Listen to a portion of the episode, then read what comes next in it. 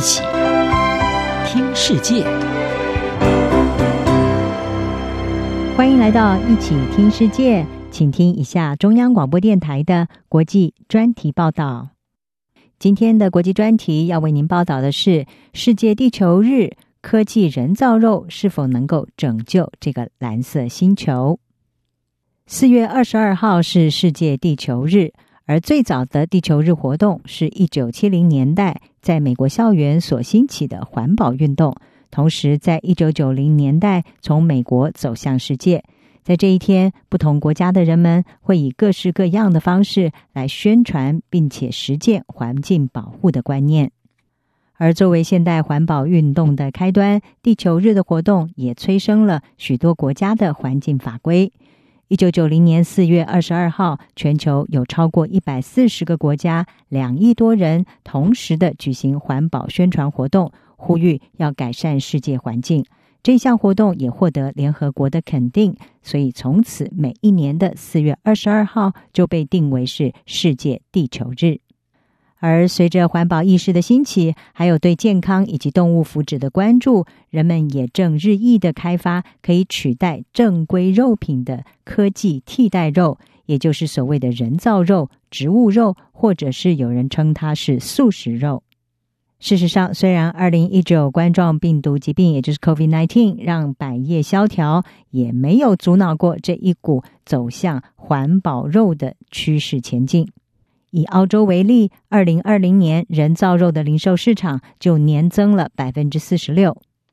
而根据全球顾问公司科尔尼的估计，到二零四零年，人造肉的全球市场将会达到四千五百亿美元的规模。出身美国矽谷的不可能食品 Impossible Foods 就已经传出会在今年上市，而且还会大举的进军澳洲还有纽西兰，来攻占南半球腹地。这也代表着植物性饮食的前景是非常看好的。事实上，不可能食品它的背后金主包括了许多知名的人物，例如网球名将小威廉斯，还有饶舌歌手 Jay-Z 等。而除了人气商品，也就是它的素牛肉馅饼和不可能香肠之外，它的目标就是要研发出全动物性食物的替代品，包括牛奶还有海鲜在内。而它的另外一间强大的竞争对手超越肉类 Beyond Meat，则是在二零零九年在洛杉矶创立，同时也获得了奥斯卡影帝里奥纳多·迪卡皮欧，还有微软的创办人比尔·盖茨等等这些知名人士的大力投资。不可能食品还有超越肉类这两家企业都被视为是人造肉市场的重要角色。目前，超越肉类已经跟麦当劳、还有百事公司、肯德基以及百胜餐饮集团签署了协议，而不可能食品则是跟加拿大的汉堡王来结盟，在美国以外地区，像是香港、新加坡，也能够买到他们的商品。其实，人造肉跨足素食业早就已经试过水温了，像是汉堡王 Burger King 在二零一九年初和不可能食品就合作推出了不可能华堡 Impossible Whopper。而超越肉类也在同年跟肯德基推出了无肉炸鸡，取名是 Beyond Fried Chicken。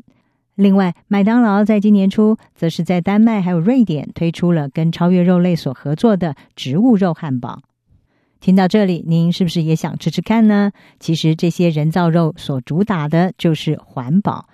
根据推动环境变革的媒体平台 Green Queen，它的统计数字。不可能食品的人造肉汉堡只占了实际肉品环境足迹的一部分，它所需要的水少了百分之七十五，土地大减了百分之九十五，比传统肉饼所带来的温室气体排放降低了有百分之八十七。不过，也有营养专家认为，人造肉汉堡并没有比真正的肉汉堡健康多少，因为这是精致食品，而且很容易被过度食用。至于吃素来救地球的观念，其实近年来也受到了质疑，认为可能会导致更多的森林砍伐，为的就是要扩大植物的种植面积。不过无论如何，地球的环境问题日益严峻，水土流失、土地沙漠化、极端的气候，还有淡水资源污染等等，都严重的威胁到人类的生活。全球工业化无法避免，也重创了地球生命的保护伞——大气臭氧层。人类要如何的跟地球共存，已经是迫在眉睫的课题。而在刚刚度过世界地球日的这个时刻，更是发人深省。以上专题由吴宁康撰稿，海青青播报。谢谢您的收听。